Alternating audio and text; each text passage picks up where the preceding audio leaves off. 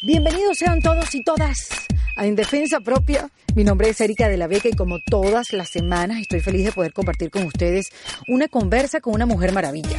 Porque sí, son mujeres maravillosas, pero también son mujer maravilla. Mi invitada de hoy, pues, es una referencia obligada cuando se habla de moda, de estilismo, de imagen. Porque hace 25 años se empeñó en ayudar a los famosos con su vestuario y le costó tiempo para que la tomaran en serio y para que los ejecutivos de la televisión hispana entendieran la importancia de tener un departamento de vestuario. Pues mi invitada se llama Irma Martínez. Ella es pionera en su campo. Ella es fashion stylist, ella es emprendedora y personal shopper. Convirtió su pasión por la moda en todo un exitoso concepto de negocios al mismo tiempo que construía la imagen de los latinos más influyentes. El reto que a Irma se le presentó fue que con todo este cambio de las redes sociales que trajeron pues a las blogueras, a las fashion stylists, las influencers de moda, pues le ha tocado reinventarse. Y parte de esa reinvención fue entender que todo lo que aprendió lo debía compartir. Fue duro para ella entenderlo, no crean que fue fácil, pero lo logró. ¿Y de qué manera? Porque lo primero que hizo fue escribir un libro que se llama El Manual del Estilista, que es el libro clave para las nuevas generaciones de estilistas de moda que quieren entender en qué consiste realmente esta profesión. Y luego creó la Academia Trendy, Trendy Academy, donde Irma pues se convierte en mentora, creando el diplomado de Fashion Stylist, certificado por el Departamento de Educación de Estados Unidos, donde pues sus estudiantes salen con las herramientas necesarias para incursionar en la carrera del estilismo de moda y tener además su propio negocio. Que por cierto, este 3 de febrero comienza un nuevo ciclo del diplomado y si estás interesada o interesado, pueden entrar a trendyacademy.com o escribir al correo estudio arroba trendygroup.com. De todas maneras, estos dos datos los voy a dejar en la descripción del capítulo para que todo el mundo la pueda tener y puedan buscarlo ahí. Y para otros que están buscando de repente una ayuda eh, con el closet y no saben por dónde empezar, el 8 de febrero comienza, Irma, el taller de estilismo personal, lo cual te ayudará a vestirte con estilo y a crear el closet que necesitas. Porque cuántas de nosotras nos pasa que nos paramos frente al closet, tenemos eso lleno de ropa y siempre decimos no tengo que ponerme. Bueno, pues Irma está aquí para ayudarte. Además, con ella también hablé de cómo construyó su carrera y también de cómo pudo manejar el desapego de todos sus conocimientos en esta reinvención, la cual jamás pensó que la iba a disfrutar tanto. Yo sé, yo sé que la presentación está larguísima, pero es que hay tanto que contar de Irma. Antes de dejarlo con ella, antes de dejarlos pues con la conversación y dejen de decir en sus mentes, Erika, cállate, les recuerdo que en mi web, ericadelavega.com, se pueden suscribir a mi newsletter para que podamos seguir comunicándonos más allá del podcast. Y también ahí van a conseguir toda la información y pueden comprar los tickets para la gira de mi show de comedia por Europa que comienza la semana que viene. El 5 de febrero comienzo la gira, me presento en Barcelona, España. Después sigo a Tenerife, Valencia, Madeira, Madrid, París, Manchester y Londres. Ahora sí, los voy a dejar con Irma Martínez. En defensa propia. Y aquí está Irma Martínez. Gracias, encantada de estar aquí, qué rico. Qué chévere, Irma. Hace Sí. tiempo que no nos veíamos. Hace rato, no sé si ustedes saben que yo vestía a Erika. Sí, en un tiempo. programa que se llamaba mm, Yo soy el artista, que lo grabamos en Orlando, en los estudios Universal. ¿Se acuerdan? Sí, Bastante. Universal Studios, junto a Lucero, Boris, Luis Fonsi, la pasamos chévere. ¿Verdad que estuvo Sí, bueno? la pasamos súper Sí. bien.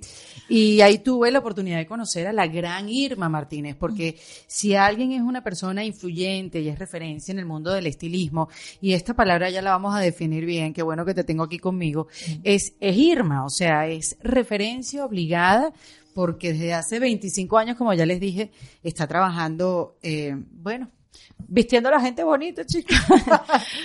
Qué Este, rico poder hacer un trabajo así tan rico, ¿no? De poder estar todo el mundo bello. Esa Pero es la idea. hace 25 años, ¿cómo se llamaba esa, esa profesión? Si es que no, era una- existía. no no existía. existía. la gente no entendía, me tocaba explicarle, no, mira, sí, es que eh, me encargo de la imagen, asegurarme que, se vea, exacto. que todo esté perfecto, me, me encargo de cada detalle, de buscar. Vestuarista, se le podría decir. Se podía decir vestuarista en ese momento y costó mucho trabajo que la gente me tomara en serio, que me pagara por mi, por mi servicio. Era como que, ay, pero es que me vas a traer un vestido. Y yo, no, es que no te traigo el vestido, es el vestido. O sea, no es un vestido, es el vestido. Entonces me costó al principio, sobre todo convencer a productores, a directores, la importancia que era tener un vestuarista O un estilista en una producción de televisión. Claro, porque esta figura sí, obviamente existía en la televisión. Eh, eh, la vestuarista, que si es un programa de variedades, la vestuarista venía y se encargaba de que los bailarines estuvieran como que... Pero era, era más un hacer el vestuario, corrígeme si no era así. Yo recordándome en los años que, que, que yo hacía televisión hace muchos años atrás, pero era como que la vestuarista que cosía, que arreglaba, que cortaba, que confeccionaba dentro de un canal de televisión, ¿no? Bueno, eh, yo creo que en Venezuela y en Colombia existía como, como esto de esa manera que dices tú. Cuando yo empecé, eh, Que empezaste en la ciudad de Miami. que empecé aquí en la ciudad de Miami, eh, la primera, mi primera experiencia en un canal de televisión fue en Telemundo, que yo llegué y no existía nadie que se encargara del vestuario de nadie. Ahí cada presentadora se vestía, eh, cada show venía la gente como fuera. Entonces, ¿qué pasa? Cuando yo veía en las reuniones que se criticaban que una presentadora venía súper sexy para presentar noticias de que se estaba incendiando un lugar, que habían eh, violado a una niña Oh, y, tú, Dios. y tú no podías concentrarte porque el escote de la niña era hasta acá. Claro. Entonces yo le decía, si no tiene unas pautas, si nadie la está ayudando, si nadie la está aconsejando, ella se quiere ver linda y ella no entiende que la gente está distrayendo a la audiencia Claro. eh, con lo que que le está, le está faltando seriedad a la hora de traer una noticia tan importante como esta. Y empezaron a tomarme en serio. Ah, bueno, ya que tú siempre estás hablando de eso, ayúdala. Porque yo venía de trabajar con un artista. Yo había trabajado con Ángela Carrasco. Ángela Carrasco fue mi primer artista. No te Te estoy hablando en el 89, donde, con la que yo trabajé. ¿Y cómo llegaste a Ángela Carrasco? Porque vámonos más atrás, más atrás. ¿Dónde tú Sí, vamos por aprendiste? orden. Exacto. ¿Dónde, o sea, tú te viniste a Miami y estudiaste eh, algo que tenía que ver con la moda? Sí, yo estaba estudiando diseño de moda, que era lo que en ese momento, Había. en los 80 había. Yo quería estudiar moda. Yo vine de Colombia acá porque yo quería estudiar moda. Y Colombia en ese momento no es lo que es hoy con la moda. Te estoy hablando hace 30 años. Que es una locura. Ahora, Ahora Colombia sería pero- fabuloso que yo lo hubiera tomado en ese momento. Pero como en ese momento lo único que había era diseño de modas, yo vine a estudiar diseño de moda. ¿Qué pasó? A mí me tocó trabajar porque yo no tenía un centavo. Entonces me tocó trabajar mientras que estudiaba. Y cada día trabajaba más y estudiaba menos porque no me daba el dinero. Entonces, ¿qué pasa? Encontré una pasión enorme. Primero soy vendedora, era la vendedora número uno, siempre de cuatro mil, cinco mil empleados que tenía la compañía. Ganaba nacionalmente, vendía todo lo que yo llevaba puesto. ¿Qué Ajá. pasa? Me contra yo les dije, bueno, déjenme hacer las ventanas, a mí me encanta.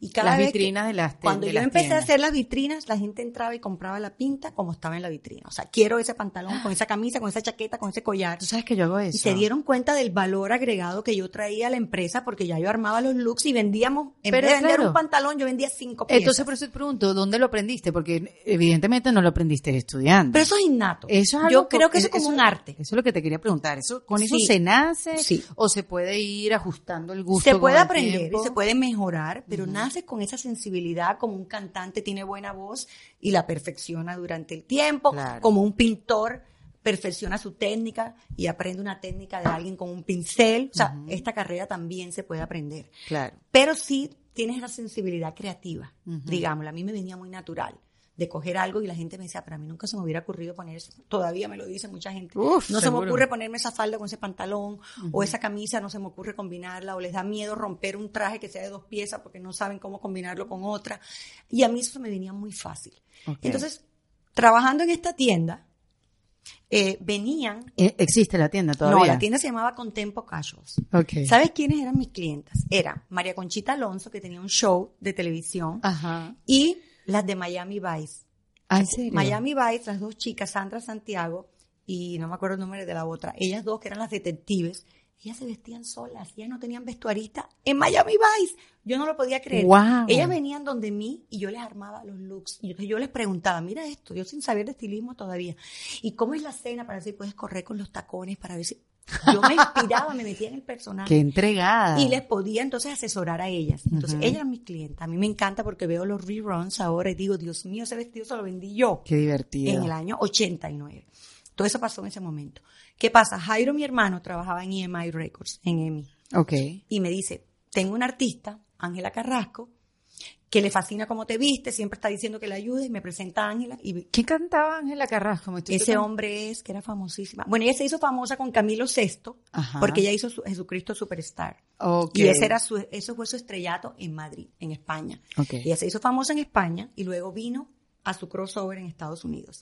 Y hicimos ese álbum, hice el cover del álbum, le hice todo su tour, todo. Entonces ella me dice, tú que haces trabajando en esta tienda, vente a trabajar conmigo. Y me fui en tour con ella 10 meses. ¿Cuántos años tenías? 21 años. me fui a trabajar con Ángela. ¿Y qué pasa? Me voy a trabajar con Ángela y no, tenía 20 23, perdóname, 23 Ujú. porque ya yo estaba con, eh, con mi novio, que es mi marido ahora hace 30 años. Yo estaba con él. No empiecen a sumar, que no me importa que sepa No, mi amor, después que tú pasas 20 años casada, ya después de ahí uno pierde Sí. la cuenta, ya. Entonces, ¿qué pasa? Yo, este, Enrique era mi novio y yo pasaba todo el día en un avión y él era como que bueno. Y yo, ¿sabes? Cuando tiene 23 años, ay, mi novio, no lo quiero dejar. Claro, bueno, yo dije, importante. no puedo viajar más. Ya no puedo viajar más porque no puedo estar 10 meses en tour. y conocí a un productor ok. cuando estábamos en uno de los conciertos de ella y empiezo yo. Dame trabajo.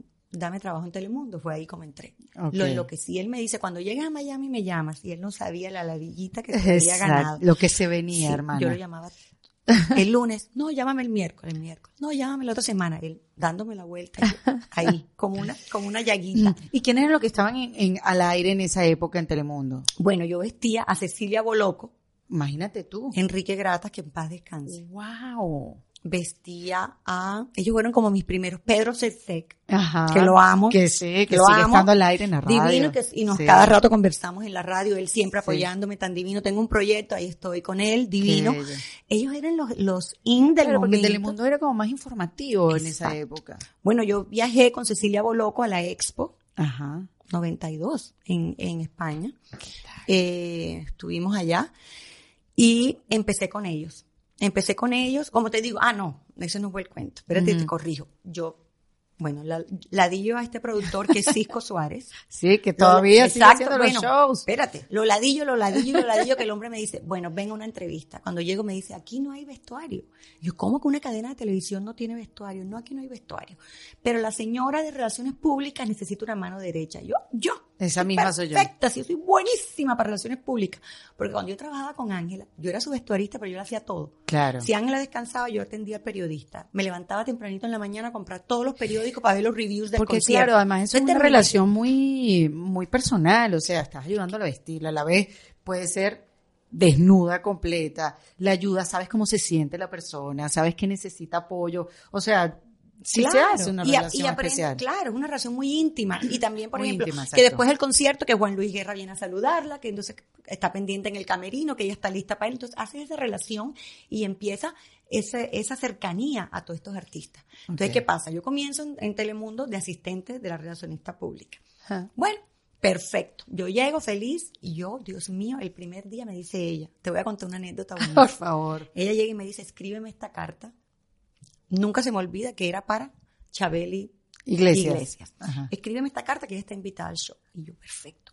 Meto la hoja en la máquina. Jamás en mi vida había escrito yo. Y yo digo, esto no sirve. Y empiezo yo, esto no sirve. Y empiezo a hacer así. Y me dice la secretaria de otro que estaba al lado mío, pero tienes que encender la máquina. Así me pasó como Julia Roberts en Pretty Woman, Sí, sí, que no sí. sabía usar igualita la máquina. Le digo a ella, yo no sé escribir a máquina. Yo, nadie me dice ella, tranquila. Yo te escribo la carta para que no te voten el primer Claro, día. primer la día. secretaria yo, tu, tu, tu, me hizo la carta. Llegó mi jefa, yo le entregué su carta. Ajá. Al ratito, escríbeme esta otra carta. Y yo Ay, voy por la secretaria. Y ella, hicimos un pacto porque ella le tocaba hacer una cosa de correo. Entonces yo le hacía los correos y ella me hacía Chica, qué bonito.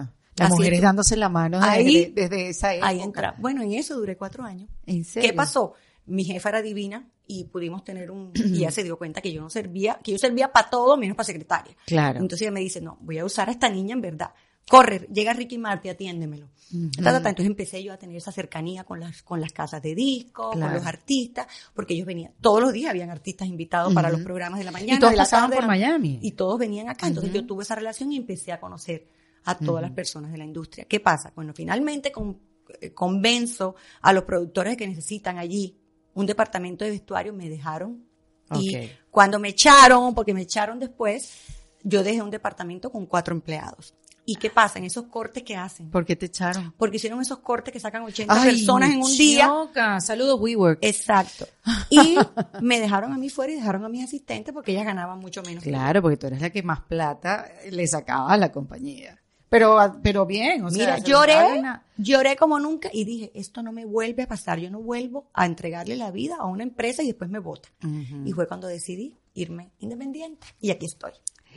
Qué bárbaro, más nunca tra- trabajaste para nadie. Nadie, ese día decidí que nadie más me iba a pasar esa humillación. Dije, no me vuelve a pasar. Entonces, ¿qué sí, pasa? porque, bueno, pero vamos a contar tu historia también, porque uno puede tomar esas decisiones en la vida, pero de repente la vida te dice, mira, no, mamita. Sí, te toca. Sí, eso es verdad. Yo tuve mucha suerte. Sí. Tuve la suerte de que yo no me dejo vencer muy fácil por, por las adversidades ni nada. Nunca le he tenido miedo a nada. Vine a este país sin hablar una gota en inglés, 100 dólares en el bolsillo. O sea, O sea, ya te habías demostrado a ti misma que, que yo podía que lo podías hacer. Ya eso es, ya abriste tú un camino ahí en tu mente que ya estás convencida de que tú puedes con todo. Sí, a mí no me da pena Sí. nada, no me da vergüenza nada. Y lo que me toque hacer lo hago, no tengo egos. No, mira, todavía yo trabajo y hago con mis empleados lo que me toque. Si me toca abrir la caja, la abro. Si me toca planchar, plancho. O sea, lo que haya que hacer para que mi producto quede bien. Entonces, Es no tengo ese tipo de ego, aunque tengo empleados ahora. Porque al final, Irma, uno, si tú quieres un resultado específico, te tienes que encargar tú. Y eso, o sea, ni muy, muy, ni tan, tan, porque yo, yo sé que uno tiene que aprender a delegar. Yo sé que para ti Para crecer hay que delegar. sí. no es fácil delegar, pero has aprendido con el tiempo. Este, pero al final, si tú quieres un café de este tipo que esté, no sé, que, que- que el café esté por la mitad de la taza, que esté bien caliente, que se vea así, que lo tienes que buscar tú. ¿Entiendes? Porque lo así- sientes, como lo sientes, como lo quieres. Y al final, eso, esos son los resultados. Lo que pasa es que hay que ser la, la- el balance perfecto entre poder delegar para concentrarte en otras cosas. Entonces, ¿por qué estaba yo en esto? Porque estábamos hablando de cómo arranqué entonces. Bueno, entonces yo. después te sí. fuiste de Telemundo y que fue. Yo me voy a quitar la chaqueta de cuero que tengo, me lo voy a poner como tú. Mira qué lindo. Porque, porque la tienes, o sea, para los que nos están escuchando, la tiene como sobrepuesta. Y se le ve súper elegante. Y yo la tengo puesta. ¿Sabes qué pasa? Pues que en Miami no te aguantas una chaqueta mucho rato puesta. Entonces, así sobrepuesta porque siempre tengo frío. Claro, en Ah, Miami porque soy muy es- flaca, no sé, porque llego a los lugares y siempre están frío. Entonces yo salgo en Miami todos los días con una chaqueta. Mira, ¿qué tal se me ve? Se te ve divina, ¿viste? Es ¿Tú más dices? chic. ¿Viste que es más chic? sí. Ahora ustedes los que están viéndonos ahí ven la diferencia.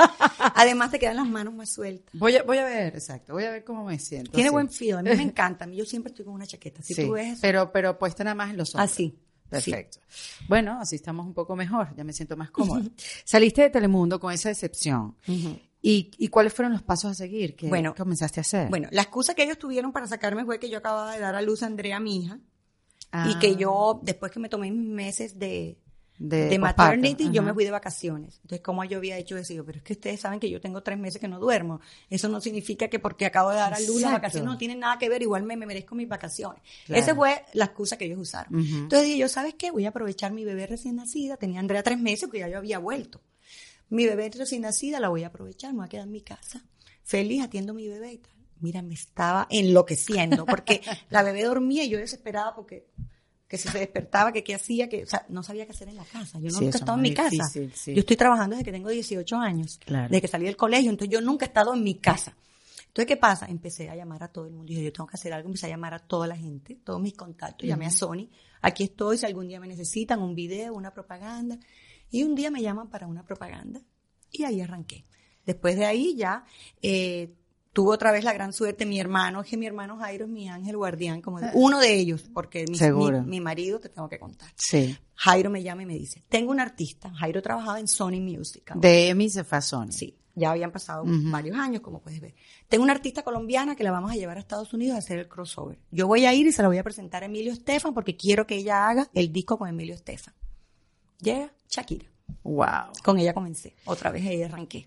O con sea- Shakira tuve cuatro años. Sí, yo me, yo, tú tuviste una relación con ella, Divina, viajaste la con ella. adoro, viajé La con hiciste- o sea, ella, pero tú conociste a Shakira super 18 negro. años. Claro. 18 años con una guitarra y una maleta en el International eh, Hotel Ahí en... por el eh, Cerca del por aeropuerto. cerca del aeropuerto. Me acuerdo, me acuerdo haber llegado, yo estaba embarazada de mi segundo hijo. Pero bueno, irme. un mes, había pasado un año y pico. Pero detente. Ah, Sí, un año nada más. Sí, había pasado como un año. Sí, Ok. se llevan un año y pico. Entonces, No, mentira, mentira, no estaba embarazada, no estaba embarazada. Ese cuento es otro. Llego yo a, la- a conocer a Shakira, hicimos clic enseguida, me encantó. Yo veía a esta niña, 18 años, y sabía para dónde iba, estaba súper determinada y empiezo a trabajar con ella. ¿Qué vamos a hacer? Esto que yo vengo, le armo un look, yo te imagino así, ta, ta. yo así, toda mi creatividad, todo lo que yo había querido hacer con una artista, una niña de 18 años, cruda, y que necesitaba mi ayuda. Ella la habían criticado en Colombia como la peor vestida, que era muy talentosa, pero no sabía cómo vestirse. Entonces, ese era un tema fuerte que quería Sony trabajar. Y, y hicimos un clic y ella dijo, perfecto. Llegamos donde Emilio Estefan a conocerlo. Jairo se lo presenta, ta, ta, y Emilio empieza a hablar. Sí, yo tengo la vestuarista de Los Ángeles de Gloria, ta, ta, ta, ta. Y dice Shakira, no, no, no, porque ella sí, desde que de esa edad. Yo, yo tengo. Irma, Es que yo mira, trabajo con Irma. Eh, eh, Hay que, hay que tener carácter desde pequeña Se para tener Emilio el en el, éxito en que el primer meeting. Sí. Porque yo estaba ahí sentada yo dije, ay, ya me quedé sin trabajo. y le digo yo, Emilio, o sea, Jairo le está trayendo a este tremendo talento y me va a dejar a mí por fuera. Y Emilio insistía que yo no era la persona indicada porque él no me conocía, no había visto mi trabajo. Claro. Entonces, ¿sabes qué? Él insistió en la vestuarista de Gloria, pero Shakira insistió en mí. ¿Cómo será que un día llego yo a un shoot y veo que hay una, la vestuarista de Gloria había llegado con un rack de ropa? Ay, y, me dice- por y viene. Shakira a donde mi Irma, qué pena tengo contigo. Emilio insistió y trajo la vestuarista. Le dije, mira, como son dos días de fotos, yo me voy y vuelvo mañana. Al tour, así, yo- me indigné. Yo vuelvo mañana al tour hoy con ella y yo mañana vuelvo y hago yo. Bueno, el día siguiente se dio cuenta Emilio. Me dice, Emilio, ay, yo tengo una pena contigo. Shakira ayer no funcionaba, no le gustaba nada.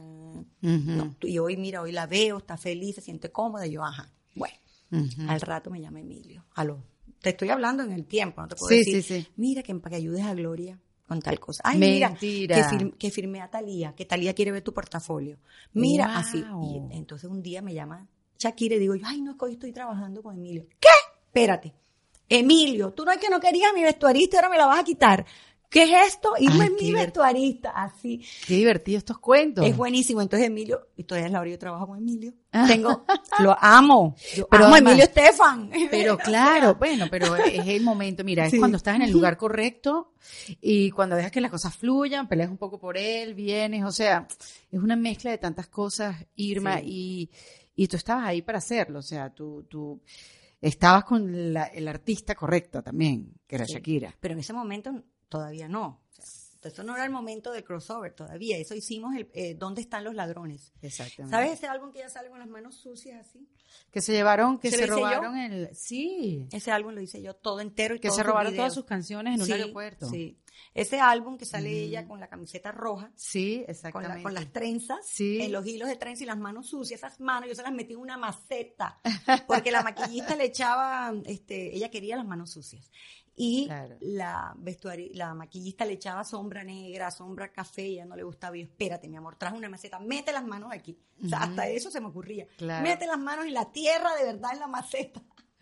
Y esas son anécdotas divinas que Y después cuando están. ella, estuviste con ella cuando se hizo el cambio de look. Bueno, cuando ella, sí, cuando ella se pintó el, El pelo amarillo, se ¿Sabes dónde adelgazó, se puso. Eso fue en Nueva York a las 2 de la mañana. Un día le dice a Marco, que era el peluquero, vete allí a la farmacia, al CVS, que aquí todo, aquí no cierra nada a esta hora, cómprate, o sea, el tinte de, de farmacia. Ah, eso no se lo hizo con un peluquero No, mi amor, lo hicimos, famoso. en, lo hicimos en el, en el cuarto del hotel, con el peluquero, con, con el- la fórmula del- de la farmacia. No te lo puedo creer. Porque ella era así, lo quería en ese momento. Qué peligrosa. No, a mí me encantaba.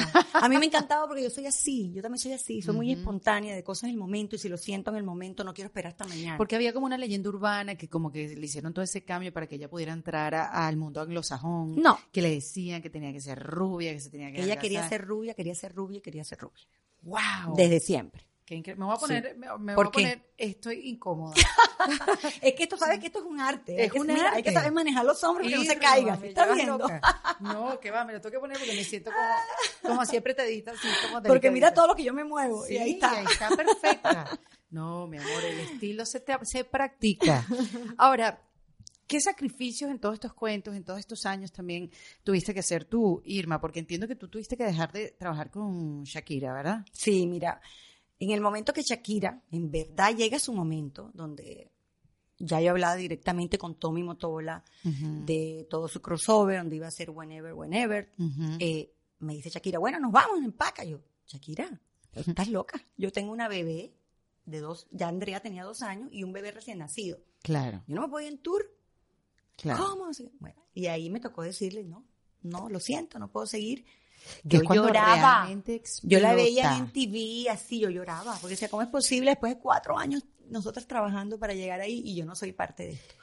Pero yo todavía se me, se me erizan los pelos en los conciertos. Enrique me dice, Irma, con todos los años que han pasado, porque es que me acuerdo su determinación, me acuerdo donde quería llegar y cuando yo la veía. ¿Y alguna vez En pensaste, eso. me hubiera ido? ¿Me pude No, haber ido? no, nunca, jamás me he Mm. arrepentido. Mm. Porque mis hijos son mi prioridad.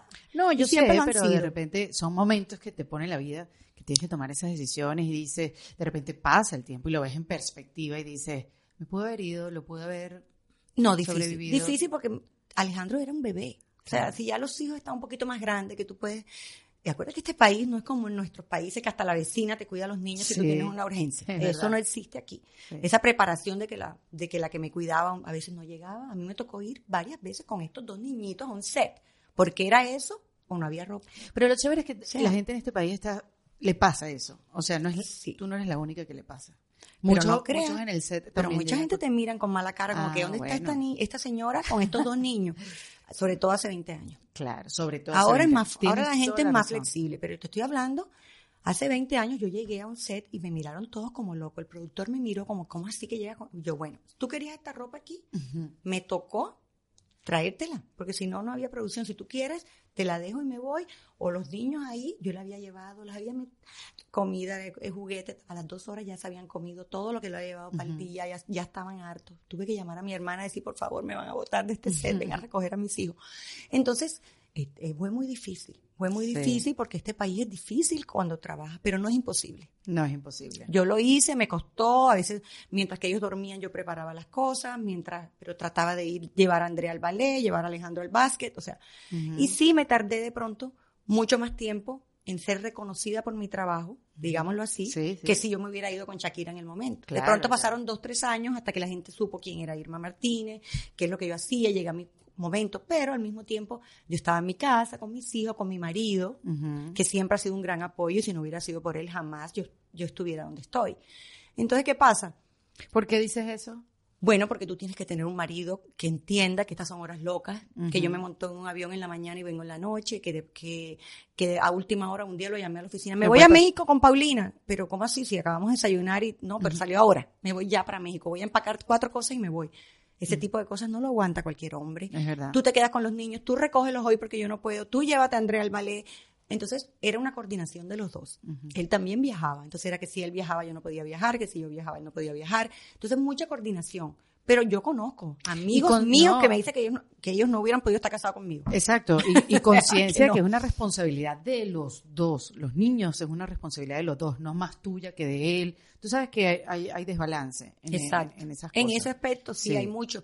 Entonces, eh, cuando nosotros, pues, cuando Shakira se va y quedo Y yo, triunfa. y quedo yo mi tristeza, eh, pero, pero yo, pero me daba tanto orgullo que yo había sido parte, pues, Claro. de todo lo que veía. Claro. Y yo la ayudaba de vez en cuando, que ella volvía y, ay, Irma, tienes algo nuevo, búscame unos pantalones de cuero. ¿no? De vez en cuando era así. Pero bueno, ella después ya se mudó de aquí, entonces ya era más difícil que, que yo fuera su vestuarista. Claro. Pero yo fui muy inteligente porque mientras que yo trabajaba con ella, yo prestaba servicios a otras personas. Yo hacía cosas en Telemundo, eh, perdón, en Univisión, Ok. y eh, yo trabajaba con Paulina, que me llamaba de vez en cuando, con Talía, que gracias a Emilio me había conectado. Entonces yo trabajaba con Emilio y Emilio en ese momento, acuérdate, Emilio producía todo el mundo. Todo el mundo. Entonces sí. yo un día trabajaba con John Secada, otro día con Carlos Vives, otro día con Talía, otro día con Paulina, y yo siempre tenía trabajo. Qué bueno. Entonces, mi trabajo siempre se habló, se, se, se vendió por sí solo, porque acuérdate que no había redes sociales. No había nada. Y yo, y en esa época no había agentes, que ahora hay agentes para los estilistas que le consiguen. ¿Hay agentes para los estilistas? Claro, los estilistas tienen agentes que, igual que cualquier artista, cobran su 20% si te consiguen un trabajo. Wow. Yo nunca tuve eso. Entonces, yo mío fue por recomendación todo sí, el tiempo. completamente. Y que te leían, te decían un artículo en una revista. Exacto. Que era de las personas que estaba trabajando en ese aspecto. Ahora, tú también, Irma, has sido de aquellas estilistas, porque bueno, también, yo te pregunté apenas nos sentamos, Irma es estilismo, porque el que corta pelo también es estilista, y tú haces, y ahorita como, sabes, como que ha cambiado un poco los términos, ¿no? Sí, eh, eh, al principio estilista la gente solo lo, lo relacionaba con cabello. Sí. Después entonces empezaron a decir, a decir como la persona de, de cabello y maquillaje y la estilista. Entonces mucha gente todavía se confunde, entonces a veces nos dicen estilista de vestuario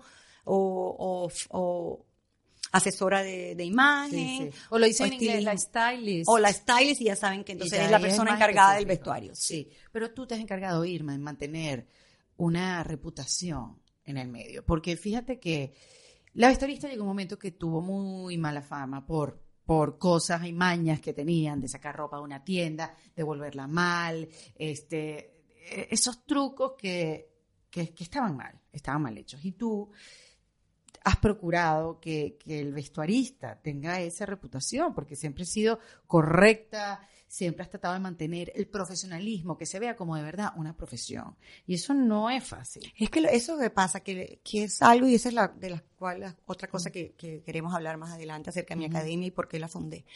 Porque yo siempre me vi como empresa. Ujú. Mi marido siempre me, me inculcó eso. ¿Por qué? Porque él es empresario y yo soy creativa. Entonces Sí. eso es tan difícil y él me hizo ver siempre.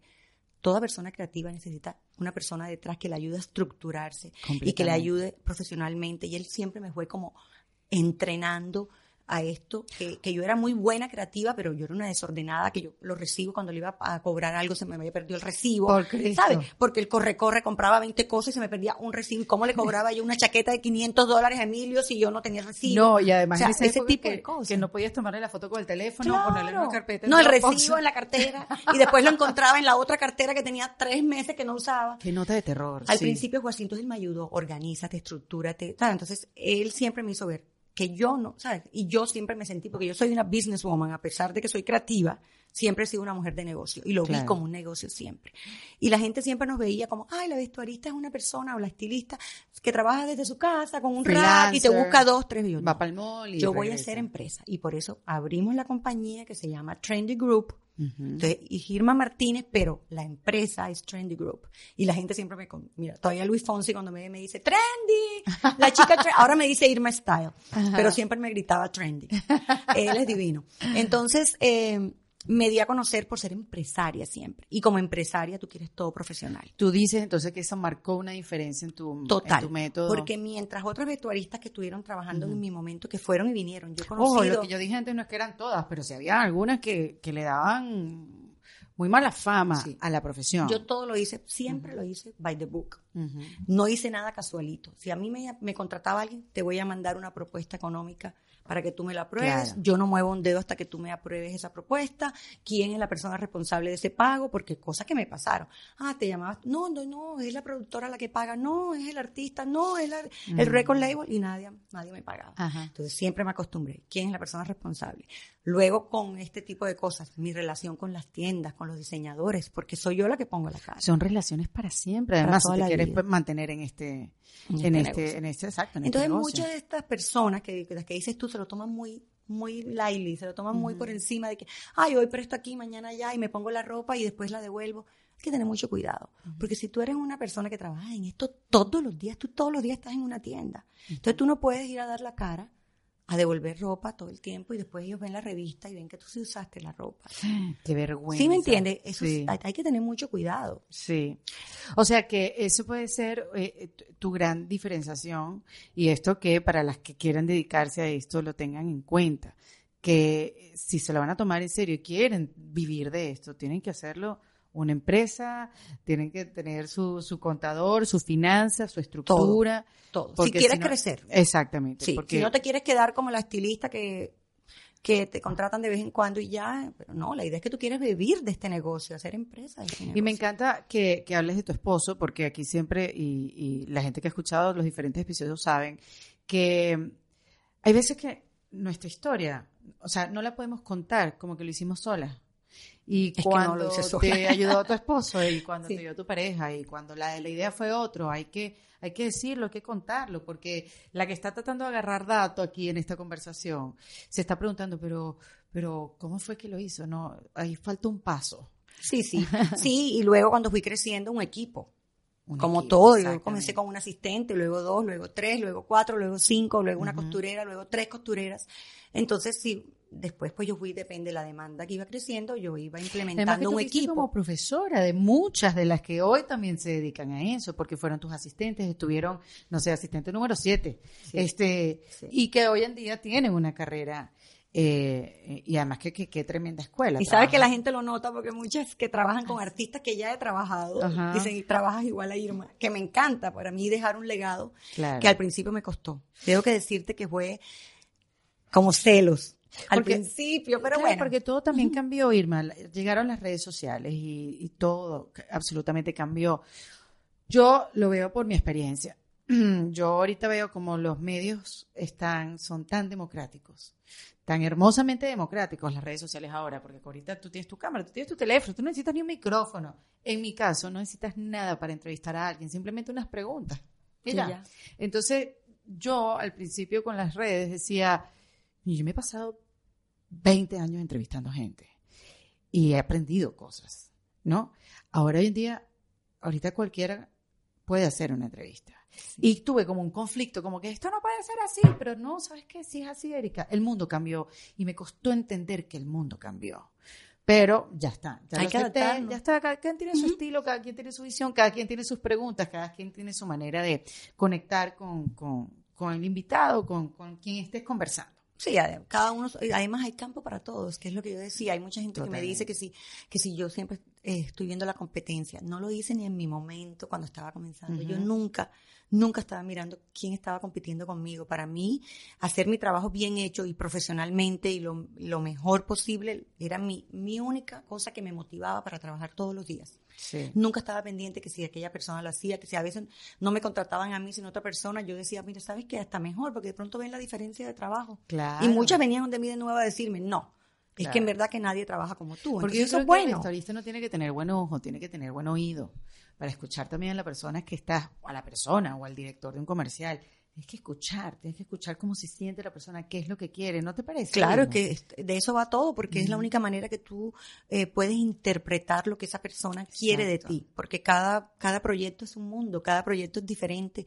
Eh, yo he trabajado en todas las ramas del estilismo, o sea, yo he hecho eh, eh, personal shopping, he hecho comerciales de televisión, propagandas eh, de editorial, he hecho editoriales de moda. Portadas de disco. portadas de discos, videos de discos, Ujú. entrevistas con artistas, me he ido en tour con artistas, he hecho campañas publicitarias con artistas. el Latin Grammy que viste hago todos. hago todos los, los, los shows, eh, hago los premios Lo Nuestro, Premio Juventud, Latin American Music Award y los Latin Grammys. todo el vestuario Todo de el quién? vestuario de los de los bailarines, de todo, todo, lo que tú ves está- en escena. Wow. Desde que muchas veces hasta los presentadores también, Claro. eh, que no los que no los que entregan cada premio porque esos son como invitados, pero los presentadores oficiales, Oficiales. eh, los visto también. Antes hacía mucho más red carpet, ahora no los hago porque es que no me da tiempo. Pero claro. No me da tiempo porque, por ejemplo, ahora mismo acabo de venir de los Latin Grammys donde hicimos 300 vestuarios. Entonces tengo mucho trabajo. Ay, qué divertido, en qué eso me emocionante. fascina, Me fascina y eso yo te lo digo, eh, que estoy ahora en otra etapa de mi carrera. Hasta el día que me voten de, de los premios, no Pero me que- voy porque me claro. fascina.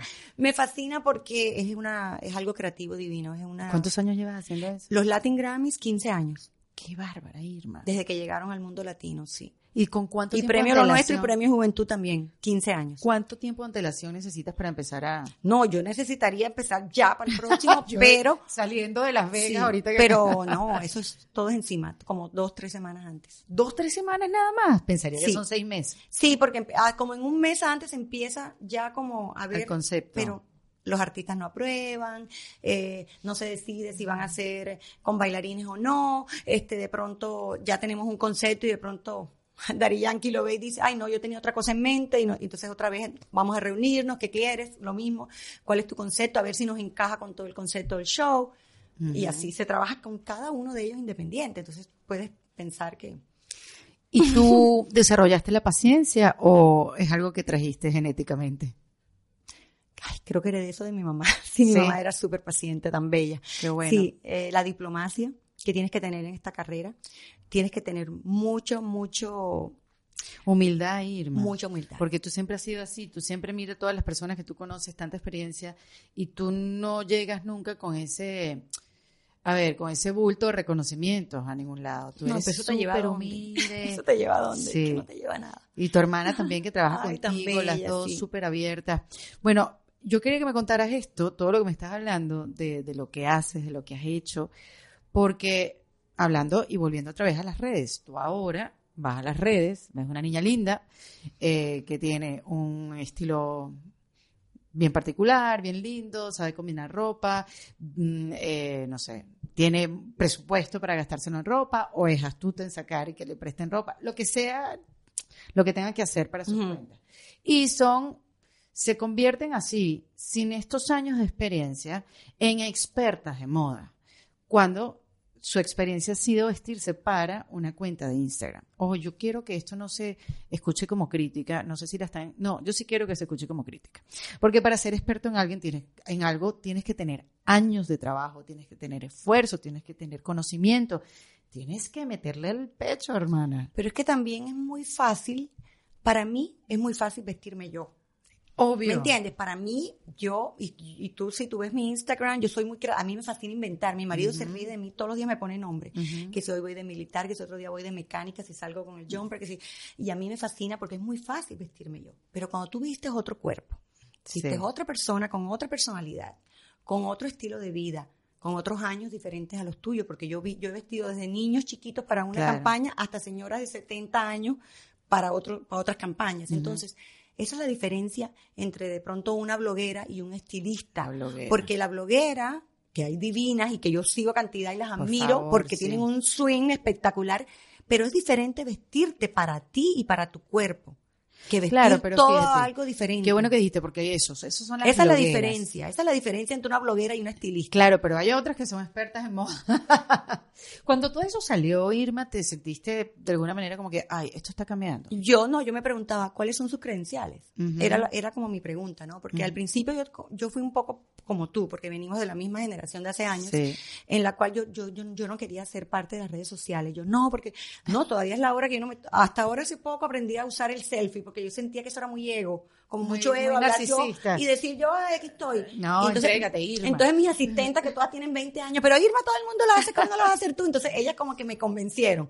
Pero si tú ves mis, mis cosas anteriores, jamás tú me veías a mí así. Esto es nuevo, pero nuevo de un año para acá. Ay, qué cómico. Recién, recién. Porque le tenías un rechazo, así como que no voy a ser parte de eso. Como que yo no quiero ser tan egocentrista, como que ah, aquí estoy yo. Mírame los aretes que tengo puestos también. No, pero lo que sí me acá- costaba trabajo. Es que ha cambiado todo y cambia todo tan rápido que ahora es una herramienta de trabajo. Sí, ahora lo necesito, o sea, y me Sí. gusta y me acostumbré como todo. Y además, tenemos que ponernos con los tiempos. Claro. Pero sí me costó trabajo y todavía lo que tú dices es muy cierto. Yo veo niñas que hace dos años están trabajando y, eh, y me dicen que, que son estilistas y que ni siquiera, o sea, cuál es tu portafolio, cuáles son tus credenciales, me gustaría, ve- me gustaría ver algo. Claro. Porque en verdad ahora todo el mundo tiene esa herramienta que no teníamos nosotras cuando comenzamos y es muy fácil darte a conocer. Claro. Y sí, y es más, me pasó con una diseñadora que me contó una anécdota el otro día que dio una charla. La diseñadora se hablamos sobre esto mismo porque me preguntó la persona sobre esto mismo y me dijo, mira, a mí me pasó algo parecido. Yo para mis diseños contraté a una bloguera que me encantaba su estética para que me hiciera el catálogo de mis prendas y me di cuenta que no tenía ni idea De cómo combinarla. de cómo combinar, de cómo ella quería que la modelo fuera como ella y la modelo no era ella. Entonces ahí le expliqué yo, es que esa es la diferencia entre vestirte tú y vestir para una campaña. ¿Qué quieres tú? ¿Qué estás esperando? Tú como, tú eres mi cliente. Claro. Yo me tengo que olvidar de Irma Martínez y cómo me visto yo. Me tengo que meter en el personaje que tengo enfrente. Claro. Y por eso mucha gente a veces me preguntaba, pero tú cómo puedes trabajar con Chayanne y con Ricky a la misma vez? Bueno, yo te tengo o esa cómo pregunta. puedes trabajar con Paulina y con Talía a la misma vez. Y digo, porque yo me meto en el personaje de cada uno y cuando estoy con Chayanne soy toda de él y cuando estoy Yo estaría con Alejandro también Sanz, toda de soy él. toda de él. Entonces, cuando tú te metes en ese personaje no se te va a parecer al otro. ¿Cómo tú pudiste haber trabajado con Chayanne? Así, punto. Bueno, Sin te cuento otra vez. Por Jairo, mi hermano, lo conocí. ¿En serio? Pero y digo, metíamos a Chayanne en las discotecas a los 20 años cuando tenía, no tenía ID. y, y desde los 20 Todavía. tenía, y desde los 20 tenía abdominales. Sí. ¿Tú no viste la foto que puse el otro día de Back Thursday? Un video con este ritmo se baila así. Yo bailé en ese video. No te creo. Yo bailé en ese video de ¿Por Chayanne. qué, Todavía no era vestuarista. Y terminé ahí porque yo era amiga de él por Jairo, mi hermano, que trabajaba en Sony y era su amigo. Qué bello. Qué bello. Yo lo amo. Lo amo. demasiado, bueno, sí. con él estuve en tour muchas veces, trabajé con él muchísimas veces.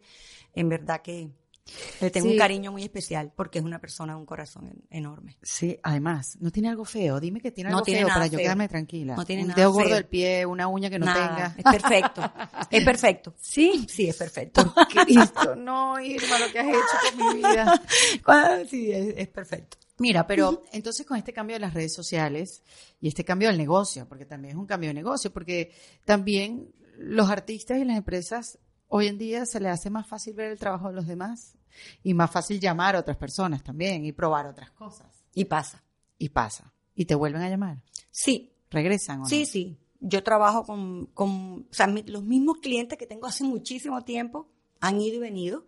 Igual, gracias a Dios, sigo teniendo clientes nuevos, aunque eh, mis prioridades ahora son otras en este momento de mi carrera. Claro, porque tú que ahí tuvo que haber una reinvención de tu trabajo. Sí, total, porque también ya... Porque si se reinventó el negocio, se tuvo, te tuviste que haber reinventado tú. Es que también sabes qué pasa, que antes eh, éramos pocas personas haciendo este trabajo Sí. y también había poca demanda. Bueno, mentira, no, No. puedo decir eso porque yo trabajaba muchísimo. Claro, Irma. Pero como tenía un equipo, también delegaba a mi equipo. ¿Qué pasa? Ahora hay muchas personas haciendo estilismo y ahora hay mucha demanda y me encanta. Y por eso yo pude abrir la academia porque yo puedo entrenar a todas estas personas que después vamos a hablar un poco de eso. Pero ¿qué pasa? Eh, perdí el hilo. Te fuiste, te fuiste de la reinvención de, de tu propio negocio. La reinvención de mi negocio fue porque eh, ya no estoy de pronto dispuesta a dar el trabajo, las horas que daba antes. Ya estoy como que en otro punto de mi carrera que puedo dar otras cosas que ya las otras vestuaristas no están. También, ¿qué pasa? Los, los precios no son los mismos de antes. ¡Ah! ¿Cómo ha cambiado? Yo me daba el lujo de cobrar lo que yo quisiera cobrar. Claro, Ahora hay vestuaristas que hacen el mismo trabajo por mucho menos claro. y las empresas no están dispuestas a pagar de pronto mis honorarios, aunque También. mis honorarios lo valgan. Porque todos me lo dicen. Ay, pero Tú eres la mejor y yo sé, pero no tengo el presupuesto, entonces voy a contratar a Julanita que me lo hace por mucho menos de la mitad. Sí. Entonces yo decidí, mira, yo no estoy ahora para no para estar, en vez de estar en mi casa un sábado, un domingo, voy a estar trabajando metida en un estudio para que me paguen tres pesos. Entonces ya, ya mis prioridades cambiaron. Correcto. Entonces mis prioridades es, sí, eh, tengo clientes que no, les- no me dejan decirles que no todavía. Claro. Y hay clientes que yo disfruto mucho trabajar y muy puntual. y que te tomo ciertos en de amigos. Yo veo que tú eres amiguísima de. Daisy Fuentes. La amo. que estuviste Sí. en su matrimonio con Richard Marx. Sí, estuvimos cenando antes de ayer. Que Sí. Ella viene a Miami y cenamos. Yo voy a Los Ángeles y me invita a su casa. y o sea Te quedaron muy amistades, pero Talía también es alguien Eso es lo más lindo de este trabajo. Sí. Y mucha gente me dice, pero ¿cómo tú te volviste amiga? Bueno, porque es como la, es como cuando tú trabajas en una oficina y la chica de al lado que todos los días ves se convierte en tu amiga y van a cenar juntos y van a almorzar. Sí, claro. Porque estás ahí todos los días. Entonces Claro. los artistas son mis clientes. Y sí hay se unos- convierten en tus se amigos. convierten en mis amigos y, y viajas con ellos y entonces en la noche después de trabajar te vas y te tomas una copita de vino Ujú, para antes de irte eh, a dormir. Entonces es como cualquier compañero de trabajo, ¿no? Bueno, Irma, Pero si hay un respeto, perdona que te Ah, interrumpa, no, que yo le digo y lo digo a- en mi mucho a las mis asistentes y eso. En verdad, muchos, ah, poquitos son tus amigos, en verdad. Tú tienes que todavía mantener la línea de que son tus clientes. Y yo creo que por eso puedo seguir trabajando con ellos. Claro. Porque si no te tomarías a pecho el día que no te contratan o que no te llaman. Entonces yo lo tomo muy... Qué sufrimiento. Sí, entonces yo lo tomo como que, bueno, en ese momento le convenía a la otra persona y ya cuando Claro. le convenga yo me No es llamará. contra mí. Exacto, no es contra mí, es contra, que- sí, contra ya- toda la Y situación. yo creo que hay que aplicarlo, todos tenemos que aplicar eso. Pero en eso es no madurez que viene con la edad también. Puede ser, sí. O decisiones que tomas en la vida, decisiones que dices, no, no todo es personal, no todo, no todo tiene que ver conmigo. Sí. O sea, hay otras cosas que son sí, no, más importantes. Exacto. Sí. Entonces Irma, eh, yo lo estaba hablando con ella fuera de, de cámara porque Irma reinventó su, su, su conocimiento. Y mm, a diferencia de como antes uno guardaba su know-how y guardaba, tú sabes, todo lo que habías aprendido y su experiencia, porque bueno, eso es una cosa que tú te lo ganaste con los años, que lo trabajaste, eso es un conocimiento que nadie te enseñó, te diste tú durísimo contra una pared para aprenderlo. Decidiste un día, bueno, mira, tengo otras prioridades, yo ahora voy a entregar mi conocimiento. Y yo, ¿what? ¿Cómo funciona eso? ¿Cómo tomaste esa decisión y cómo, cómo, cómo funciona eso ahora? Bueno, comenzó con las redes sociales, Ujú. porque empezaron todo el mundo que me seguía a preguntarme, ay, yo quiero ser estilista, ¿cómo comenzaste? ¿Cómo hago, cómo, cómo le hago el acercamiento a una diseñadora? ¿Cómo le hago el acercamiento a la tienda? Mira, yo hice estas cosas y no sé cómo manejar esta situación. Entonces, yo todos los días así era constante, como la gente preguntándome, las niñas que venían a hacer internship conmigo, Ah, me claro. preguntaban, quiero aprender, y un día lo dije así al aire. Yo lo que tengo que escribir es un libro. Y mi marido me dice, tú tienes que escribir un libro. Como te digo, él Otra vez siempre el sido- marido. El marido me estructuró la empresa, el marido me hizo ser sí. negocianta y el marido me dijo, tienes que escribir un libro. Les voy a recordar lo que me dijo Sara Blank, eh, una, una emprendedora que montó tres tiendas en Nueva York de una marca australiana, se llama Scalan Theodore. ¿Te suena esa marca? Sí, sí, la he escuchado. Ah, bueno, Sí. es una marca australiana que ella montó tres tiendas en Manhattan. De, y ella dijo que una de las cosas más importantes en la vida es buscar, buscarte un buen esposo. Claro. El- un buen esposo y es aquí todo. Irma es una demostración.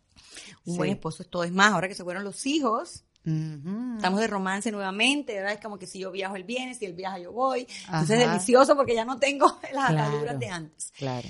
Entonces escribí el manual del estilista. Ajá, Ese libro pero lo vamos escribí hace dos años. Vamos hacia atrás. Yo recuerdo que en tu primer trabajo de secretaria que no te salía a escribir, Exacto. ahora sí te salió a escribir. ¿Cómo fue ese proceso? Porque uno sí, uno dice... Computadora. Computadora. Translate, eh, diccionario. Te voy a decir cómo lo escribí. Ajá. Soy tan hiperactiva que yo empezaba a escribir y no podía. Era una cosa así. Empecé a grabarme. Ah, muy Entonces bien. tenía una grabadorcita chiquita y en el carro, en el tráfico, empezaba a escribir. Hoy voy a hablar de tal tema. Hoy voy a hablar ta, ta, ta, ta. Y así estructuré el libro. Y mi asistente, una chica que trabajaba conmigo, que es muy buena escribiendo. Cristina, me ayudó a interpretar todo esto y después empezó a preguntarme todo que no entendía porque eran cosas que yo... Entonces me decía, bueno, entonces yo, Irma, pero eso tienes que decirlo porque eso es importante. O sea, cosas que yo no pensaba. Claro, porque para ti son tan Sí. naturales. Entonces, ¿sabes qué? Yo te voy a hacer preguntas, me dijo Cristina. Dije, perfecto. Entonces Cristina empezó a hacerme preguntas y yo las desarrollaba. Muy bien, Entonces ya, y así escribimos el libro. muy bien. Así escribimos el manual del estilista. Que lo pueden conseguir en Amazon, Sí, está en vigente. Books and Books. Eh, hace, hace dos años lo Hace dos años. Sí, Entonces, ¿qué pasa? Al, al- gracias a Dios, al auge que tuvo el manual del estilista, decidimos abrir la academia. ¿De qué se trata la academia? La academia es totalmente de estilismo. Entonces, Ajá. es el sistema Irma Style. Porque fue el sistema que inventé yo, que me funcionó para mí por 20 años, mis herramientas, mis conocimientos. ¿Por qué? Porque mucha gente que ha venido de otra escuela, mis alumnas me, me hacen preguntas que por qué yo lo hago de esta manera. Ah. ¿Y qué pasa? La mayoría, esto ya existe en las universidades, ya existe la carrera de styling. Correcto. Ya lo dan en todas las universidades, en Sí, Londres, sí, sí, sí. en Milán, en París, York. en, la- en Nueva York, en las ciudades más importantes de la moda, sobre todo está la carrera de estilismo, Marangón y todo este tipo de escuelas Ujú. eh, en Parson, todas estudian. Exactamente. Entonces, yo tengo estudiantes que vienen de ahí y todas me dicen, ay, pero es que yo no aprendí eso en mi, en mi- Mis estudios en mis estudios, porque es más que todo técnico y más que todo eh, Bueno, lo que pasa en la universidad es más teoría que práctica. y más teoría. Entonces, ¿qué Ujú. pasa? Lo mío es práctico. Todo lo que yo enseño ahí, ahí no hay electivos. Todo lo que se enseña es práctico y es porque lo vas a necesitar, lo vas a usar. ¿Y cómo, cómo manejaste el desprendimiento de ese conocimiento? ¿Cómo, cómo manejaste el desapego? El desapego comenzó la primera asistente que se me fue. Mm. Cuando yo la vi trabajar a ella y la vi que le iba súper bien, dije, pero ¿por qué esta, esta, esta, era como celo, pero celo de cariño, porque era como mi bebé. Claro. Ella era mi bebé. Yo la había cogido a los 18 años, yo la había entrenado. Qué bueno que hablas de esto, porque eso es súper humano. Sí, y mientras que yo la entrenaba, mientras que ella estudiaba, yo me adaptaba a ella y le, y le decía y le corregía, y no lo hagas así, hazlo de esta manera, y tú lo puedes hacer, y tú puedes ser independiente, y te voy a dar este proyecto a ti para que tú lo hagas. Cuando ella se me va, Yo me sentía que era como Andrea se me, cuando, cuando Andrea se me fue a Los Ángeles, ¿sabes? Como que se me fue Tu una hija. Y me, me dolió, pero que me partió el corazón. No era que era- no era rabia, era dolor. Yo no le hablaba. Un día yo me acerqué a Claudia y dije, Claudia, tú me tienes que perdonar. Me tienes que perdonar porque yo, ella trataba de hacerme un approach y yo no, yo la apartaba, yo no quería saber nada de ella. Y me di cuenta, no, yo debo estar orgullosa que esta niña le esté yendo tan bien, que tenga sus propios clientes, que la gente la mire, que la gente diga que, que esta niña que es profesional. Y ahí fue cuando Entonces empecé a entrenar y empecé a Que dejar ir. tuviste que cambiar tu manera Sí. de pensar. Y empecé a dejar ir a mis hijas. Eran como mis hijas, porque yo las cogía chiquitas, las entrenaba y se me iban. Pero lo más normal. Yo también me fui de mi trabajo. O sea, Claro, lo más normal es que claro. la persona cuando llega a un punto en su carrera quiera. Pero se están yendo con algo de ti. Claro, entonces eso, dije yo, ¿sabes qué? Eso es orgullo, qué rico que yo puedo a contribuir en el éxito de estas niñas y que estas niñas hagan una carrera y que yo tenga que ser parte de, qué rico. Sí. Entonces lo vi de esa forma y fue cuando decidí. ¿Sabes Y qué? mira, te Yo desprendiste, no sufriste más. Y me ha encantado, tú no sabes, esa parte de mentora. Me fascina, me fascina que me llamen, me pregunten, que me manden, que yo les mande una carta de recomendación para un trabajo, porque me llaman y me dicen, esta niña yo la recomiendo. Mira, les digo, las fuertes de esta niña son estos, los, los que de pronto no son tan fuertes, pero dale el chance porque te- no te va a dejar mal. Entonces me encanta yo poder ayudar a estas niñas a arrancar en su carrera. Qué y por eso decidí abrir Trendy Academy. Y Trendy Academy, ahí quedas. O sea, son en Trendy Academy cursos. tengo dos cursos. Ajá. Uno es un diplomado y estoy certificada ¿Qué es eso de diplomado? Ok, A el ver. diplomado de Fashion Styling.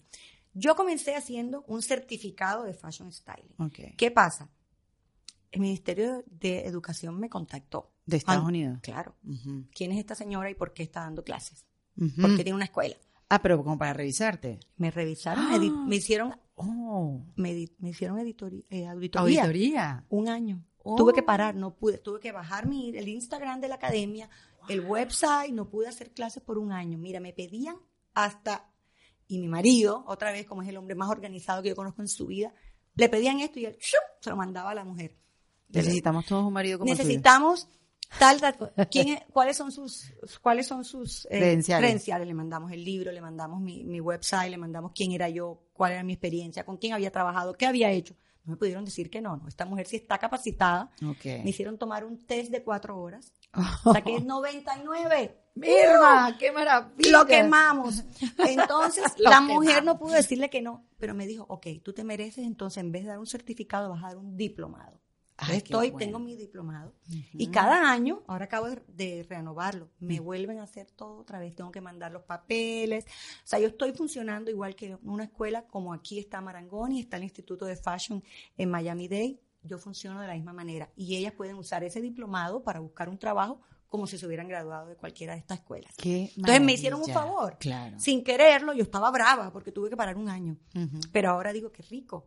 Estas chicas se, se gradúan con un diploma que vale, que tiene peso. Exactamente. ¿Y- ¿Y de qué trata? ¿Es una semana? Ok, es una intensiva? semana intensiva conmigo, donde está de la, eh, todo lo que eh, enseño de la A a la Z, todo lo que necesitas saber para aprender en esta linda carrera.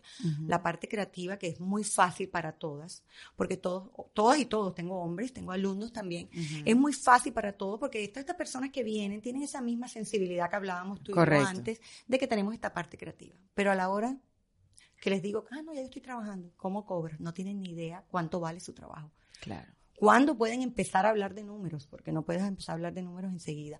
Les enseñamos toda la Las parte relaciones con las tiendas. cómo hacer empresa, cómo tener relaciones con las tiendas, cómo conseguir trabajo, cómo hacer acercamiento a las Está tiendas, a los artistas, a, las- a los networks, cómo, eh, cómo manejarte como empresaria. porque Eso es lo que yo quiero. Cómo Sí. armar tu portafolio de trabajo cuando no tienes todavía una sola foto para mostrar tu creatividad. O sea, todos consejos prácticos. Los sí y los no. Ujú. ¿Qué pasa? No me, no me estoy privando de nada. Estoy completamente transparente en darles todas las, las- las herramientas. Tengo speakers, tengo invitados, cada uno en su pe- especialidad que viene a dar charlas.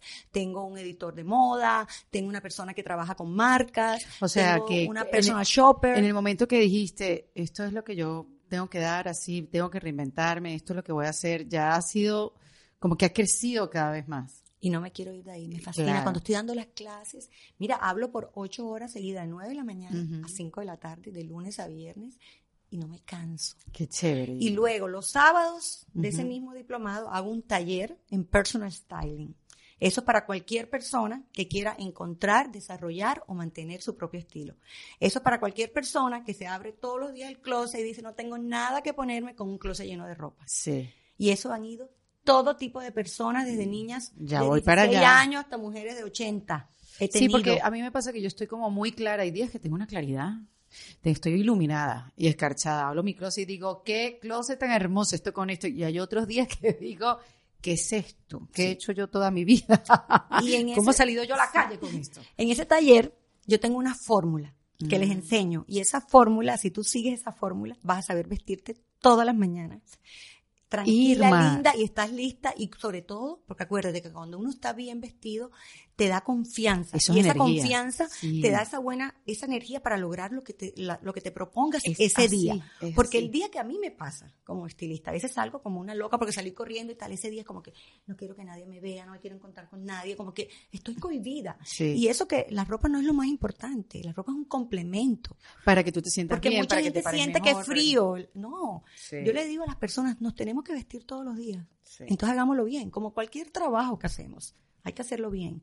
Entonces, para mí, pasarle estas, estas herramientas a cualquier persona que le voy a mejorar su, su día, porque todos los días, es que no es que te vistas de vez en cuando, es que te vistes todos, los días. los días. Que te vistas de acuerdo a tu estilo de vida, a tu presupuesto, a tu cuerpo, a tu edad. Y no tengo tabúes, yo no creo en la edad. Yo tengo 55 años, me he visto como de 20. O sea, eso no tiene que ver, es la actitud con la que llevas la ropa lo que te va a hacer sentir Y eso bien. era antes, que la gente se disfrazaba, que eras ejecutiva a los 25 años Ah, y te sí. tenías que vestir con tu, tu blazer, tu collar de perlas. Hoy en día ya nadie se disfraza, más bien, en todo caso, yo me disfrazo de joven, pero Yo también. es válido. Es, es actitud, es como tú sepas llevar la ropa. Yo, yo conozco amigas mías que se visten divinos, súper clásicas, y unas divinas que se- son over the top, cosas que yo no me pusiera, pero Exacto, se le ven divinas a ellas porque saben llevarlo.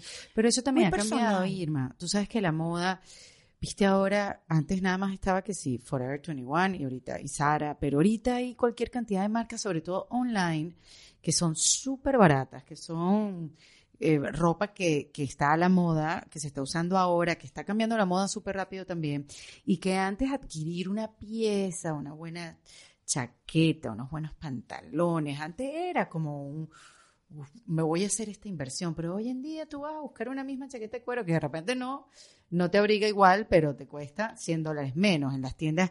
Y mira que quebró Forever 21, porque los negocios online de conseguir la ropa más barata, o sea, se la llevó por delante. Sí, ya son muchos. Ya son Entonces muchos. también la moda ha cambiado. El otro día estaba escuchando, ¿sabes? Esta, tú sabes obviamente este negocio, Round the Runway. Claro. Rent the Runway es esta página web donde tú alquilas, esto empezó como alquilando trajes largos o trajes formales para eventos específicos, Sí. pero esto ha crecido muchísimo y ahora tú puedes rentar una jacket, un, un, un buen Una conjunto, cartera Louis Vuitton, una lo que cartera, quieras. exactamente, lo que quieras. Entonces, bueno, devuelves tu caja, tú devuelves tu mercancía, han tenido sus ups and downs porque, bueno, la gente, parece que la ropa a veces no estaba llegando limpia porque ellas tenían como un sistema de limpieza que tuvieron que reformular. Pero lo interesante es que ella el otro día estaba en un, en un foro y dice, decía que ya tener algo en tu closet no era lo importante, sino tener acceso a esa ropa.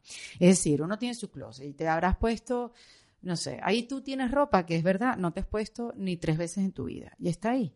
Y eso al final es algo que o vas a votar o vas a regalar y tal. Que ahora lo, lo importante es tener acceso a la página web que te va a llevar a tener la prenda y usarla y devolverla. ¿Qué opinas tú ahora de ese sistema? ¿Cómo Te voy a decir algo, yo estoy muy involucrada en toda la parte de sostenibilidad también. Ajá.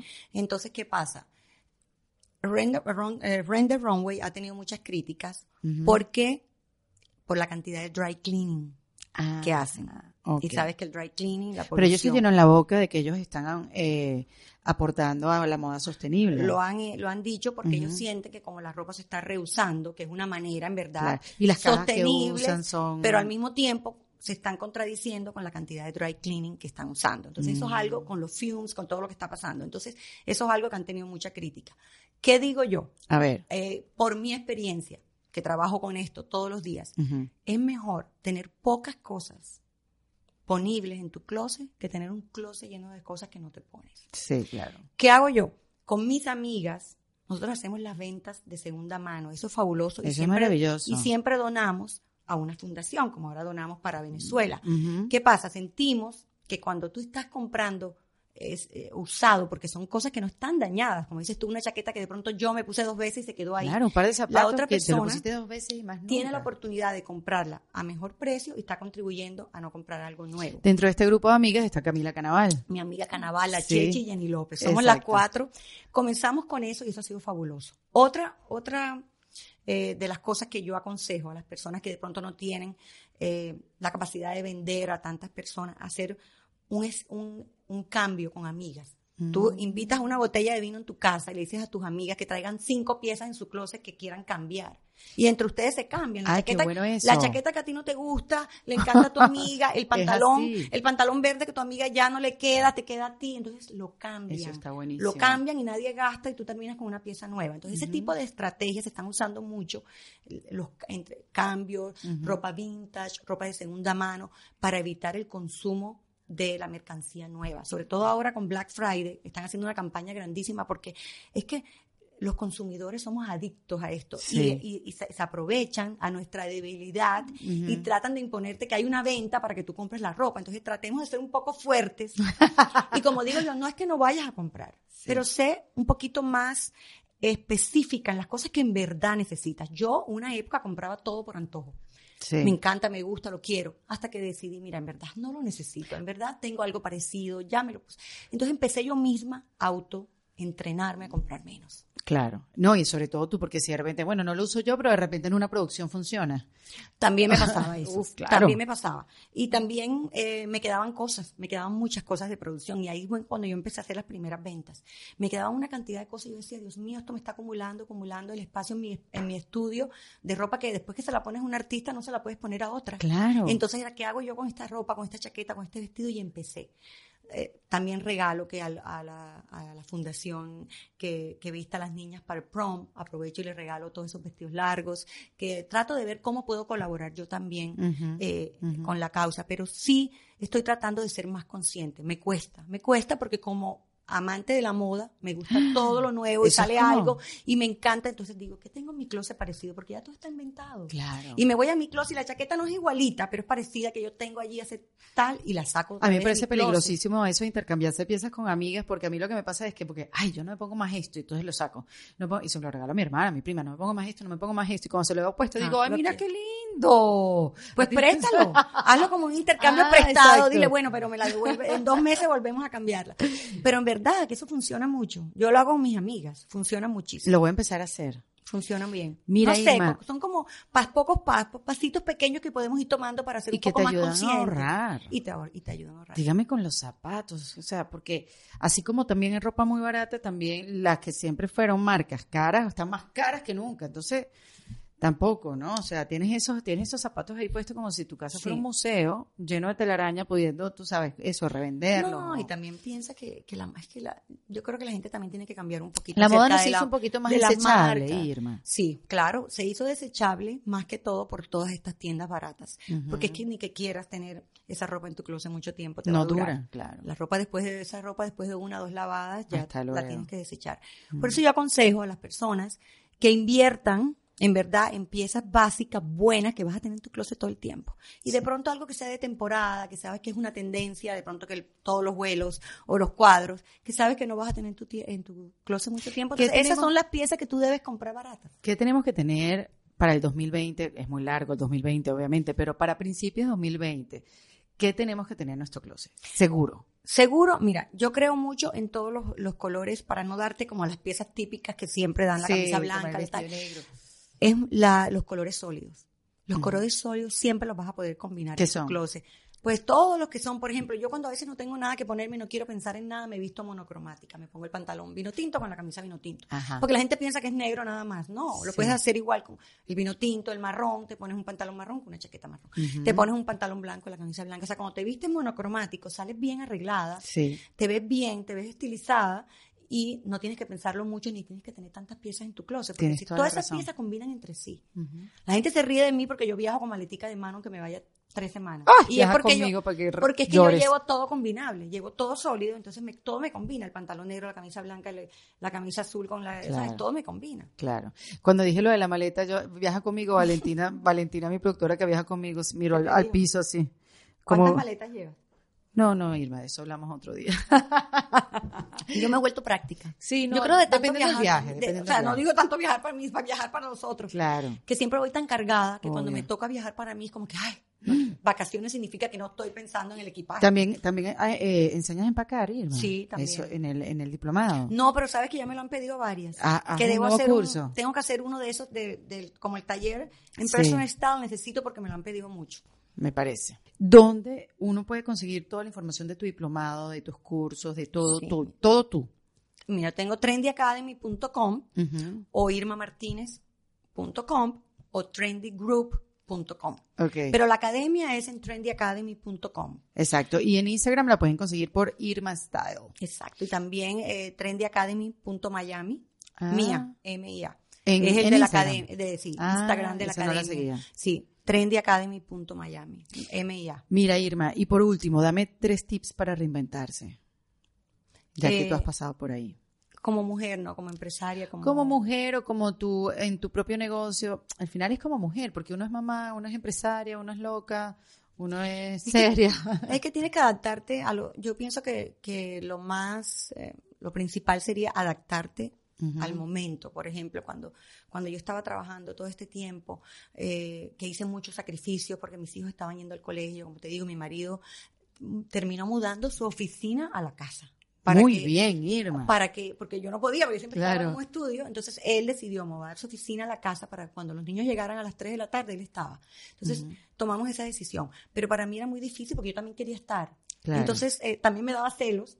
Si él ya había hecho la tarea cuando yo llegara, pues si yo le iba a ayudar con eso, porque entonces me sentía que yo no participaba suficiente. Esa culpa Entonces, que uno esa lleva, ¿no? culpabilidad de madre. Entonces, lo primero, aprender a perdonarte como madre, porque cometemos muchos errores y, Sí. y somos humanas. Y, y no creo que son errores, Irma, porque al final uno también tiene su vida y uno le gusta su trabajo, uno también siente, se siente bien haciéndolo. Entonces, claro, la culpa te lo tira todo abajo, pero eso no, no sé si es culpa. Pero fíjate, fueron Ajá. años, fueron años en que, claro, como madre me sentía culpable, Ajá. fueron años de mucho trabajo, pero ¿qué pasa? Yo siempre le hablaba mucho a mis hijos y les decía, yo hago esto, ah, claro, tú quieres ir a, tú quieres ir a estudiar a Boston, no puedes ir a. Boston a estudiar porque yo, tu papá y yo trabajamos Claro, tantas horas. claro. Y me estoy yendo en este viaje a Nueva York, que no me quiero ir ahora, que me tengo que montar un avión en la mañana y venir en la noche porque quiero dormir en mi casa con mis hijos para llevarlos al colegio. Yo hacía ese tipo de cosas. Qué barbaridad "Tú las cosas loca, que si acabas de sí. terminar de trabajo, duerme y te vas mañana. No, me voy, yo me iba a Los Ángeles a las 6 de la mañana para llegar a las 9, trabajaba todo el día, me venía en el Red Eye para llegar aquí, llegaba a mi casa, despertaba a mis hijos, les hacía el desayuno, los llevaba al colegio, después me bañaba y me acostaba a dormir. Por supuesto. Entonces, contarle que yo, para que yo, yo no quería perderme eso. Entonces, por mucho tiempo hice ese tipo de cosas. Entonces, todos esos sacrificios yo también le, de- le decía a mis hijos que eran por ellos. Claro. ¿Qué pasa? Gracias a Dios yo nunca dejé de trabajar. Porque ahora mis hijos se fueron y yo estoy, hola, ¿te acuerdas de tu mamá? No hace dos días no hablamos, ¿cómo estás? ¿Cómo te fue en el colegio? ¿Cómo Porque, te- exacto, con errores y aciertos hiciste en que tu tus vida. hijos tienen su propia vida y ahora yo tengo la mía. Claro. Entonces, ¿qué pasa? Mis hijos se fueron y mi marido y yo volvimos a ser pareja divina. Claro. Me encanta, eso, eso es importante, la pareja, muy importante. A veces nos olvidamos de la pareja. Sí, pues Primero el los trabajo, los hijos, el niños, las trabajo, y los, y los pobres maridos, como son dos que entienden, los dejamos de último. Sí. Entonces, una de las cosas que les aconsejo ahora por mi experiencia de tener 30 años casada y trabajando con mi marido, que no es lo mismo, Sí, porque no terminábamos mismo. peleando por un recibo que yo perdía, hasta por eso. Entonces tú decías, qué pereza pelear con tu marido por un recibo de un trabajo. Entonces, todo ese tipo de cosas las aprendí a manejar. Reinventarte siempre es bueno porque te mantiene viva. Siempre, porque, por ejemplo, si yo no me hubiera reinventado, ¿qué estaría haciendo yo ahora? Ay, estoy amargada con todo Sí. ese conocimiento. Entonces, ¿qué hago con todo este conocimiento? Rumiándote la mente. Claro, entonces qué rico que yo puedo aportar algo a la sociedad, aportar algo a las nuevas generaciones de estilistas, donde yo les pueda decir, mira, para mí fue esto difícil, pero te lo voy a decir cómo va a ser fácil Pero para eso es lindo que entre los tips, eh, como que eso lo subrayemos.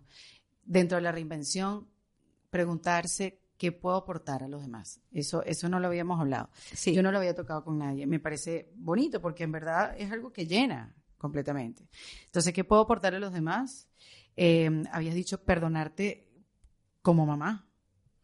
Y no sé, es que dijiste tantas Y es cosas. que, que- también, es que también, por ejemplo, yo, aparte de, de la parte de estilismo, también me, me, me contratan muchas veces para ir a hablar un poco de mi historia de éxito o, o, mi- o por qué llegué hasta donde estoy como empresaria o como mujer. Y es que las mujeres tenemos esa suerte que los hombres no la tienen, porque los hombres sí son muy poderosos y, y, y llegan, alcanzan muchas metas, pero e, esa parte de mamá, que también la tienen ellos de papá, pero el multitasking que tenemos las mujeres. Mi mismo marido me dice, pero ¿con qué ánimo tú vienes ahora y trabajaste 20 horas y estás cocinando y preparando la lonchera y haciendo la cartelera, yendo de CVS a comprar la cartelera para hacerla para el día siguiente?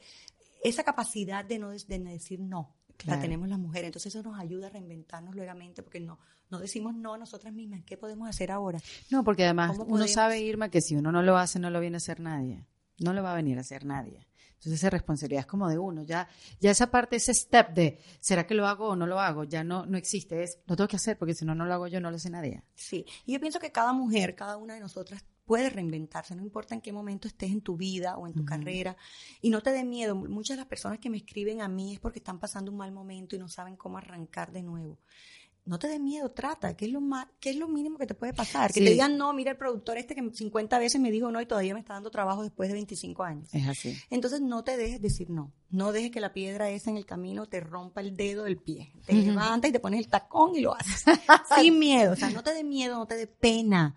Y lo bueno es que ahora tenemos tantas herramientas que se nos hace mucho más fácil. Y ahora tienen a Irma, que si quieren empezar a hacer una profesión seria del estilismo, la tienen a ella y todo este conocimiento que está compartiendo. Ay, vengan a Trendy Academy, que me encanta. Yo voy a ir. El taller de estilo personal. Yo voy a ir. Lo pueden preguntar, pregúntenle a la que quieran lo rico, lo rico que lo pasamos y lo, y lo, con qué satisfacción se van todas a arreglar el closet esa tarde. No, Porque terminamos como tres y media, cuatro el sábado y todas ya se van a pasar o la tarde o el, o el domingo a arreglar el closet. Pero tú vienes conmigo a mi closet, o sea, tú vienes a mi casa. No, no voy a el taller, todo te lo enseño en el taller. Ah, ya, ya, ya. El taller lo hacemos ahí, es un grupo. Yo llevo mi closet. No, es que sí, tienes que llevar unas piezas, es que cuando, a la hora que se ah, registran yo les digo que tienen que llevar. ¿Ok?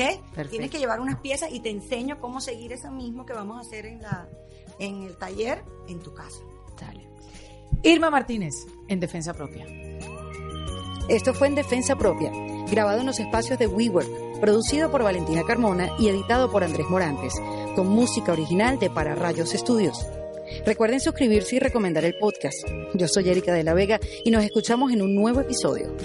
Hasta luego. ¿Estás listo para convertir tus mejores ideas en un negocio en línea exitoso? Te presentamos Shopify. Tal vez no lo sabías, pero nuestro podcast More Than Mamis es un negocio y lo empezamos por supuesto para desahogarnos y hablar sobre la maternidad, no para convertirnos en expertas de ventas y del e-commerce. Así que sí, necesitábamos ayuda para vender nuestro merch y poner en marcha nuestra tienda. ¿Y cómo suena con Shopify? Llegó otra venta. Shopify es la plataforma de comercio que está revolucionando millones de negocios en todo el mundo. Ya seas un emprendedor desde tu casa o desde donde sea, Shopify es la única herramienta que necesitas para iniciar, administrar y hacer crecer tu negocio sin dificultades. Con Shopify puedo gestionar pedidos, envíos y pagos desde cualquier lugar, brindándote toda la información y estadísticas de tus ventas al detalle. Regístrate para un periodo de prueba con tan solo un dólar al mes en shopify.com barra sonoro, todo en minúsculas Ve a shopify.com barra sonoro para llevar tu negocio al siguiente nivel. Shopify.com barra sonoro. ¿Estás listo para convertir tus mejores ideas en un negocio en línea exitoso? Te presentamos Shopify. Tal vez no lo sabías, pero nuestro podcast More Than Mamis es un negocio y lo empezamos por supuesto para desahogarnos y hablar sobre la maternidad, no para convertirnos en expertas de ventas y del e-commerce. Así que sí, necesitábamos ayuda para vender nuestro merch y poner en marcha nuestra tienda. ¿Y cómo suena con Shopify? Llegó otra venta. Shopify es la plataforma de comercio que está revolucionando millones de negocios en todo el mundo. Ya seas un emprendedor desde tu casa o desde donde sea, Shopify es la única herramienta que necesitas para iniciar, administrar y hacer crecer tu negocio sin dificultades. Con Shopify puedo gestionar pedidos, envíos y pagos desde cualquier lugar, brindándote toda la información y estadísticas de tus ventas al detalle. Regístrate para un periodo de prueba con tan solo un dólar al mes en shopify.com barra sonoro, todo en minúsculas Ve a shopify.com barra sonoro para llevar tu negocio al siguiente nivel. Shopify.com barra sonoro.